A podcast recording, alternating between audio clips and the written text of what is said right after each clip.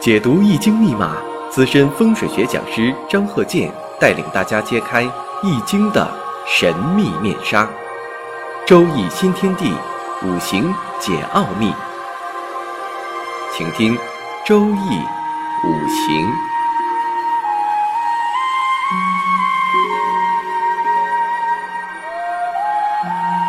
上山微电台荣誉出品。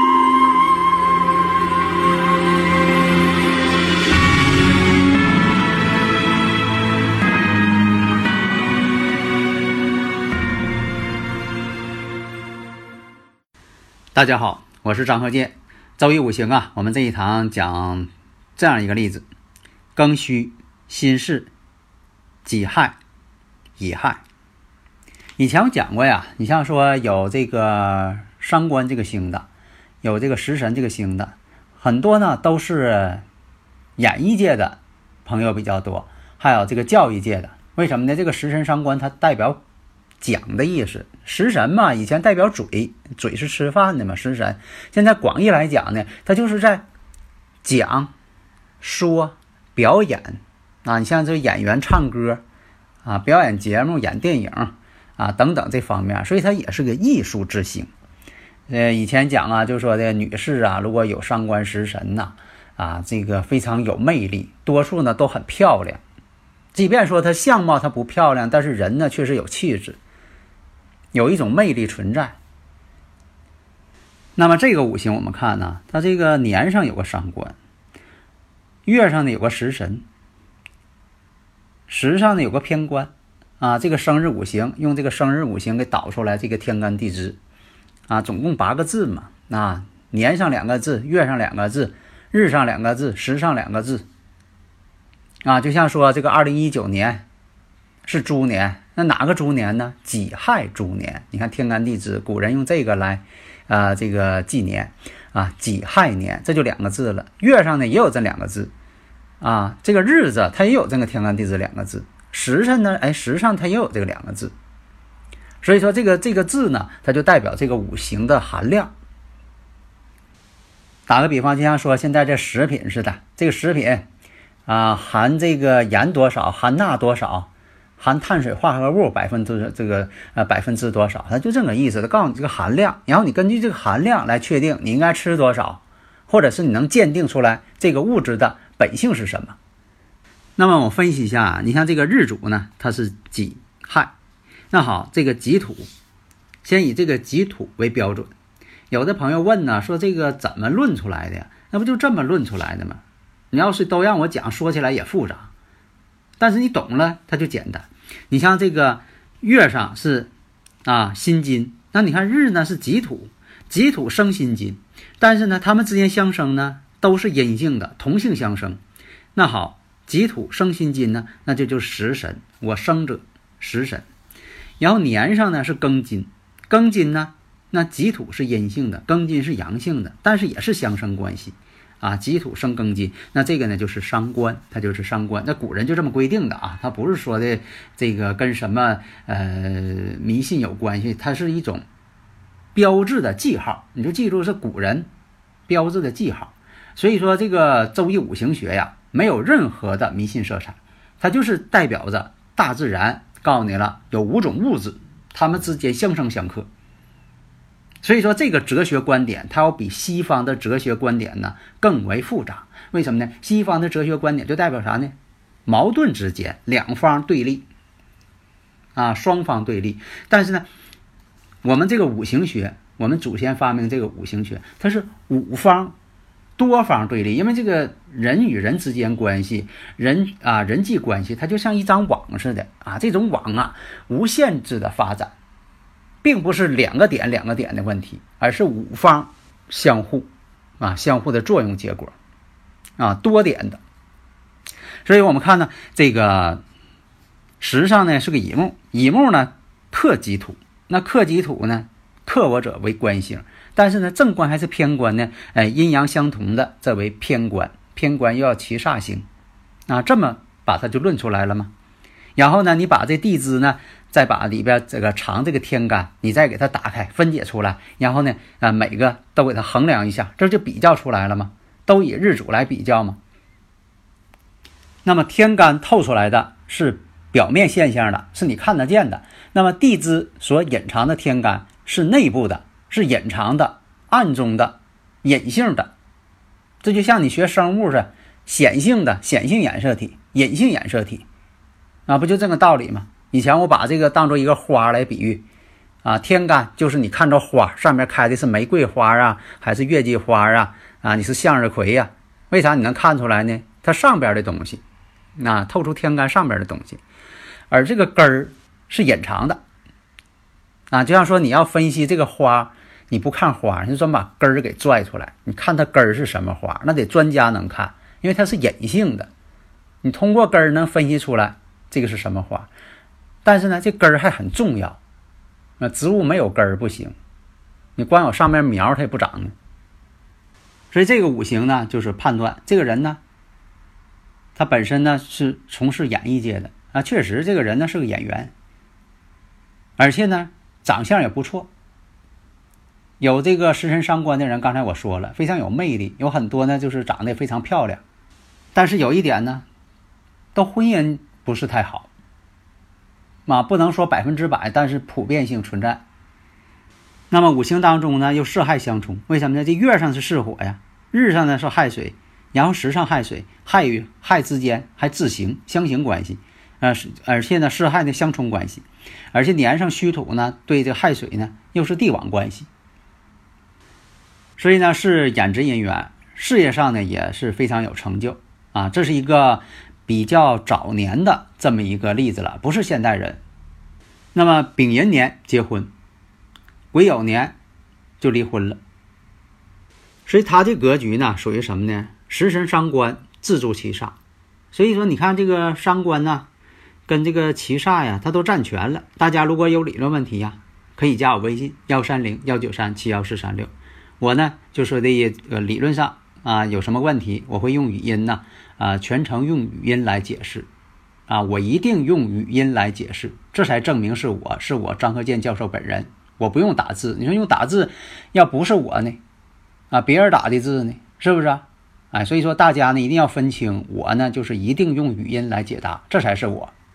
而且我的目的呢，也是为把这个五行学呀能够发扬光大，给大家讲明白。所以说语音呢就说的比较丰富，也有感情色彩在讲。那么呢，有这个伤官食神，这属于什么呢？表演才能。虽然金呢，这个伤官食神呢，在这个巳火月啊，是是一种休囚状态，但是呢，庚金长生在世，这样来讲呢，伤官呢也不弱，并不弱。那么第一步大运呢，又透出了庚金伤官。那么这伤官呢，我们看变成这个人什么呢？非常任性，做事情啊不考虑太多，而且呢带有偏官七煞，胆子还大。这样来说呢，在这个乙亥时柱上，偏官七煞透出，所以说的性格呢比较激烈偏执。那么在这个乙亥年二十六岁的时候，形成了亥卯。这个亥卯啊，就是一个半合木局，形成了什么呢？官煞混杂。另一个呢？三个亥水，你看这它本身呢，日柱啊，这个地支呢是亥水，时上呢又是亥水，然后呢年上再出个亥水，这亥水呢，三个亥水在一块儿了，相互干扰自行嘛，然后呢对这个四亥呢又相冲，三个亥水冲这巳火，这样呢把这这个阳刃呢也给冲了，阳刃怕冲，十有九凶。而且这个偏官星呢，也得到强根了，对他呢也是一种相克关系。这几乎造成了这种情况了，好像是啊走投无路了，很抑郁、很压抑，又没有这个贵人的伸手相助，也是因为呢感情关系。因为这个是在呃过去啊，这是一个很典型的一个例子。因为我讲这个呢是在这个啊好多年以前的啊这么一个例子了。呃，时间呢，应该算是这个解放前的了，啊，这是一个呃近现代的这么一个例子，但但确实是真实的。所以呢，就是他呢，因为这个感情问题，人言可畏嘛。所以当时呢，就是他这个年龄呢才二十六岁。所以说从这方面来看呢，你看这个本局上啊进行分析，它就是一种啊伤官见官，食神克其煞，这个一种相冲克的一种关系。所以说不要认为说的呀有食神制其煞是好，这好呢得看什么方面啊。他是当时呢在旧社会这个演艺界呢确实挺有名望的，但是实际上来讲，他命运呢。确实是让人叹息的。这种组合呢，傲气很重，性格呢就是比较偏激的，四害又相冲，而且呢，婚姻宫呢又两重，婚姻宫福人嘛，这代表了在婚姻感情上就会出现一些坎坷。那么到了这个己未运，癸酉年，亥卯呢也是一种半合关系，巳火跟酉金呢又形成一种拱合关系。形成什么金木，形成了这种金木相战，本身就不稳定。那这个一种相战之后，对他的这个影响打击非常大。那么你像说丙寅年结婚，啊，当时这个呃旧社会来讲啊，你像这个十七岁啊结婚，并不算早婚，不像现在。你说现在呢，就说的这个嗯三十岁以后了啊结婚的也大有人在啊，四十来岁的。所以现在来讲呢，是啊，三十岁往后啊，算作晚婚。那么这个行运呢，是出现了这个啊庚辰，在这个二十岁之前是庚辰运，这就有一个辰戌相冲了。相冲之后呢，你像尘土当中这个地支所含有这个戊土啊、乙木啊、癸水呀，戌土当中的戊土啊、辛金呐、丁火呀，啊，就全都表现出来了。那么为什么是丙寅年结婚呢？以前我在这个五行大讲堂当中也经常论述怎么看结婚，怎么看离婚，在哪一年。